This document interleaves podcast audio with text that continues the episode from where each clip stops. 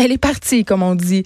Euh, grosse, grosse subvention. Euh, je parle avec Annie Poulain sans façon, titulaire de la chaire de recherche du Canada sur les enfants transgenres et leurs familles. Je le disais en début d'émission, euh, Annie qui vient de recevoir une subvention absolument incroyable, 500 000 dollars du Conseil de recherche en sciences humaines du Canada pour favoriser des projets qui vont euh, permettre une meilleure compréhension pardon, des enjeux familiaux, sociaux et structurels des enfants trans et de leurs familles. Bonjour, Madame Poulain sans façon. Bonjour. Euh, ça fait tiquer plusieurs personnes euh, la question euh, des gens, la question de la transsexualité, surtout quand il est question des enfants. Et là, avant qu'on se lance là-dedans, je veux savoir sur quoi vous voulez axer avec cette chaire de recherche-là?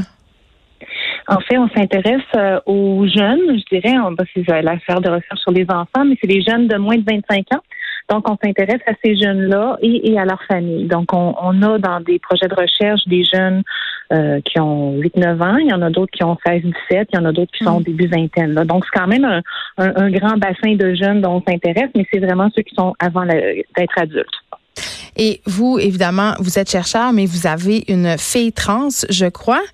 Euh, il y a la mère, il y a la chercheuse. Comment on accompagne son enfant dans une transition de genre? Ben, écoutez, là, je vais vous parler plus des recherches que de ma situation personnelle, en fait, qui m'a, ben, je peux pas le cacher, qui m'a vraiment influencé à poursuivre ces recherches-là il y a plusieurs années. Mais comment on accompagne, je vous dirais que ce qu'on sait là, euh, des, des évidences aujourd'hui, c'est que les jeunes qui sont accompagnés par leurs parents, qui ont des parents qui les soutiennent fortement, ils vont beaucoup, beaucoup mieux. En fait, il y a des nouvelles recherches qui montrent que le taux de suicide qui est autour de 40 c'est chez ces jeunes-là, là, les tentatives de suicide. Et là là, très, très élevé. Euh, ça diminue d'environ 93% quand le jeune a accès à une famille qui les soutient de façon là, forte. Là. Donc, pas juste je te tolère, tu peux rester chez nous, puis parle-moi-en plus jamais. Là mais vraiment quand la famille s'engage, puis euh, affirme l'identité du jeune, puis leur démontre de l'amour, puis qu'ils les aiment, ben euh, ces jeunes-là vont beaucoup mieux. Donc comment on accompagne des jeunes trans ou des jeunes de la diversité de genre, ben c'est en fait c'est de continuer à les aimer dans leurs différences. Est-ce que vous voyez des changements au niveau des familles? Est-ce que c'est mieux accepté qu'avant? Ben écoutez, ça dépend. Je dirais que euh, oui, de plus en plus, il y a des familles qui acceptent, mais c'est pas toujours facile. C'est pas facile en fait. On, le voit à travers les recherches que les familles ont beaucoup beaucoup de difficultés à accepter.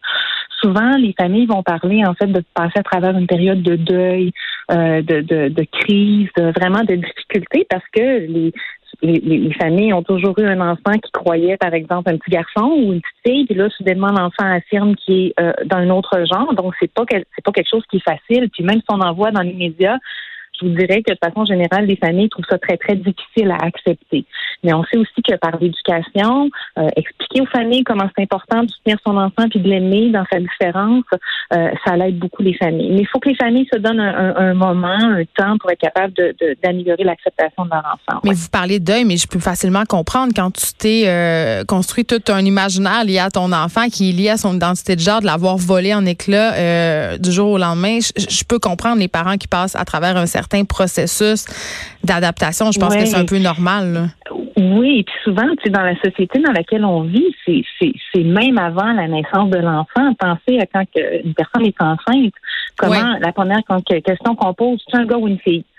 On n'a même pas vu cet enfant-là encore, puis on est déjà en train de construire un imaginaire autour de cet enfant-là qui va avoir, bon, pas seulement un genre, mais aussi probablement une carrière.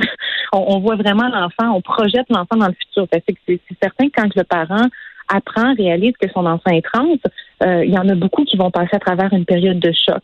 Puis c'est normal, puis il faut les accompagner, ces parents-là, puis en fait leur expliquer comment c'est important de continuer de soutenir l'enfant malgré nos difficultés personnelles qu'on peut vivre. Euh, il y a évidemment été beaucoup de questions de transsexualité dans les médias ces derniers temps, ce qui est une, quand même une bonne chose. Par contre, euh, il y a certains chroniqueurs, certaines personnes même qui partagent cette opinion-là, qui disent que c'est comme un peu une mode, tu sais, la transsexualité, que c'est un effet d'entraînement, qu'à force d'en parler, on fait des adeptes. Quand vous entendez des choses comme ça, Annie Pullen sans façon, qu'est-ce que ça vous fait? Ben, écoutez, je, trouve ça vraiment intéressant comme question parce qu'il y a une recherche qui a été publiée la semaine dernière euh, qui sort d'une des grandes cliniques à Amsterdam. En fait, il y a, y a, certaines cliniques qui travaillent avec ces jeunes-là depuis plusieurs années. Ok, donc la clinique d'Amsterdam, c'est une des cliniques là, qui est bien bien reconnue dans le domaine euh, des interventions près des enfants trans. Puis eux ont augmenté, ont, réalisé en fait après les années là, de voir que euh, y a une augmentation du nombre de jeunes euh, qui fréquentent leur clinique. Donc je pense que c'est bien relié à ce que vous me posez comme question. C'est pas assez populaire. c'est ça. Pourquoi, pourquoi on voit ces jeunes-là?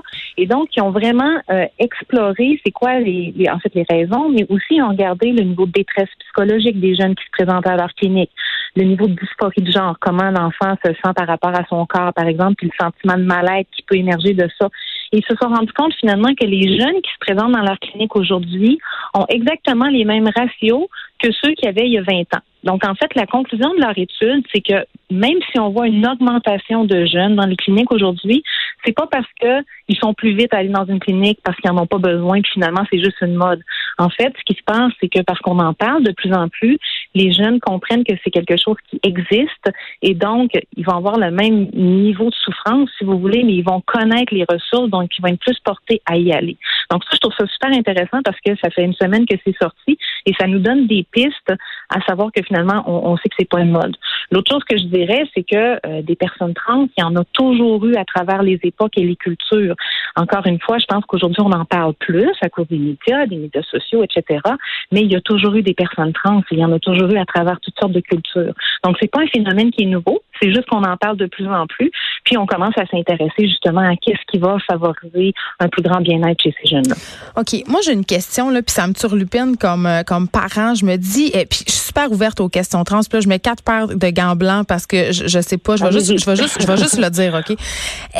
Les hormones, euh, que ce soit les bloqueurs euh, de, de puberté et tout ça, parce qu'il y a eu une télé-réalité à Canal V où on pouvait suivre des enfants trans, justement les hormones qui prenaient les interventions aussi peut-être qui subissent avant l'âge adulte. Moi, je regardais tout ça aller puis je me disais, c'est une bonne chose que ces enfants-là puissent être ce qu'ils veulent être, mais est-ce que c'est vraiment OK de leur donner des hormones puis de leur faire des interventions chirurgicales à un âge où tout est encore en transformation? Plus, je veux pas dire que l'enfant peut changer d'idée. C'est pas ça que je veux dire, mais quand même, à un moment on est en train de se développer, je, je sais pas, il y a comme un côté de moi qui a un petit problème éthique, mais c'est peut-être juste un préjugé. Aidez-moi.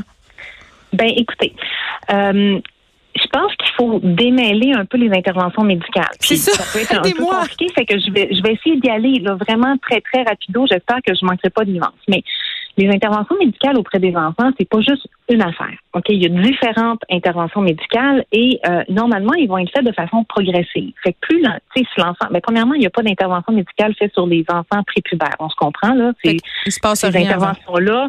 Exactement. Ces interventions-là vont, vont commencer à être offertes à la puberté, puis pas au premier stade de la puberté, en fait au deuxième. Mais bon, euh, je rentrerai pas dans les détails. Mais ce qui est important de savoir, c'est que la première étape qu'on va souvent offrir à un jeune qui commence sa puberté puis qui vit une grande détresse. Là. On parle de jeunes qui sont en détresse par rapport à leur, à leur corps, qui sont en train de changer parce qu'ils s'identifient autrement que que leur puberté est en train de leur dire. Mais ces jeunes-là, on va leur prescrire un bloqueur d'hormones puis moi, je suis pas médecin, hein, donc là, vous prenez pas ça comme des, euh, des, des, des euh, comment je vous dirais, des avis médicaux. on veut juste comprendre. De la littérature, là, voilà. Mm. Et les bloqueurs d'hormones, ce que ça fait, c'est que ça met une pause sur la puberté. Donc, c'est pas quelque chose qui va être permanent. En fait, c'est non permanent parce que aussitôt que le jeune arrête de prendre des hormones, des bloqueurs d'hormones, si jamais je sais pas, moi, après six mois, huit mois, un an, il se rend compte que finalement, euh, c'est pas ça, puis c'est pas pour lui ou elle, ben il arrête, et puis après ça, la puberté prend son cours. Vous me suivez? Donc, il n'y a pas de, de il a pas de changements qui vont être irréversibles à ce stade-là. Ensuite de ça, on a des hormones. L'enfant peut commencer à prendre des hormones, soit de la testostérone ou de l'estrogène. Encore une fois, c'est pas du jour au lendemain. on, parle là. Oui, on parle d'adolescents. Et donc, c'est pas un, c'est pas un changement qui va se produire du jour au lendemain. Encore une fois, il va falloir que l'enfant, le jeune, attende euh, sur une période de, de, de, plusieurs mois. Donc, on tend à voir ces, ces, ces traitements médicaux-là quand on en parle comme étant, bon, on commence un traitement médical, puis oups, là, le corps change, puis il n'y a plus moyen de faire quoi que ce soit. En fait, c'est pas comme ça. C'est quelque chose qui prend du temps. Puis, euh, les jeunes qui vont commencer ces traitements-là sont aussi accompagnés par des médecins. C'est des médecins qui prescrivent, c'est des actes professionnels. Donc, le médecin ne prescrira pas quelque chose à un jeune dont il pense pas que c'est nécessaire pour sa condition. Vous me suivez? Donc, c'est très encadré. Essayer de prendre... Et voilà, fait qu'il faut... Oui, je peux comprendre il y a des gens qui disent, oh my gosh, on donne des traitements à des enfants. Attendez une petite minute. ils sont en grande détresse. Sont capables de prendre des décisions pour eux-mêmes. C'est des jeunes qui sont euh, qui sont capables de décider. C'est des, jeunes qui sont accompagnés. Et puis, c'est vraiment bien, bien encadré tout ça. Donc, euh, je, pense qu'il faut vraiment prendre le temps d'explorer comme il faut qu'est-ce qui se passe en termes de ces processus-là. Puis, je pense que, puis corrigez-moi si je me trompe, que quand on parle d'enfants qui veulent transitionner, ce sont des enfants qui émettent ce désir-là depuis très, très longtemps. Là. Oui, mais en fait, il faut faire attention encore une fois parce qu'il n'y a pas un parcours qui est, qui, est, qui est, le même. Donc, il y a des enfants qui commencent à émettre leur identité qui est autre que celle dont on s'attend là euh, à l'âge de 2-3 ans. Donc, il y en a que ça se passe très, très rapidement. Là, si vous avez des gens qui écoutent l'émission puis qui disent hey, mon enfant. mais mon enfant de 2 ans, il me dit je vais être un astronaute, je vais être un pompier. à quel point on peut accorder de la crédibilité à, à la parole d'un enfant de 2 ans? Là, c'est là où moi, je suis un peu comme il faut peut-être attendre un peu. Ben, en fait, il faut faire la différence entre un, désir puis euh, un état puis une identité qui se développe, ok? Et donc, euh, oui, euh, je vais être astronaute, oui, je vais être ballerine. c'est vraiment quelque chose, c'est un intérêt, c'est une expression de genre. Mais on parle d'enfants souvent qui vont de façon persistante, insistante, consistante, vont dire, hey, je suis une fille ou je suis un garçon. Comprenez? Donc, c'est vraiment, on est au-delà de dire, ben, je veux être un astronaute plus tard, là. C'est des jeunes qui vont être persistants dans leur dans, dans, la façon d'exprimer leur genre, qui vont être insistants, qui, si on dit non, non, non, t'es pas un gars, euh, t'es une fille, ben, ils vont peut-être faire des crises ou ils vont commencer à se renfrogner. Vous comprenez? Donc, ça va, il va y avoir une certaine persistance, insistance, consistance dans cette, dans, dans cette euh, expression de l'identité de genre-là. Donc, il y en a que ça commence tout. Mais il y en a d'autres qui, euh, ils vont avoir navigué peut-être des normes de genre tout à fait euh, aisément euh, toute leur enfance, puis ça va être à la puberté où là, ils vont commencer à sentir un grand, grand malaise qui va se développer. Donc, c'est pas parce qu'un enfant n'a jamais parlé de ça à 2, 3 ans ou 5, 6 ans que qui, commence à en parler à 12, 13 ans que l'enfant euh, est pas trans. Vous comprenez? On doit l'invalider. Je comprends, je comprends qu'il y a autant de situations qu'il y a d'enfants.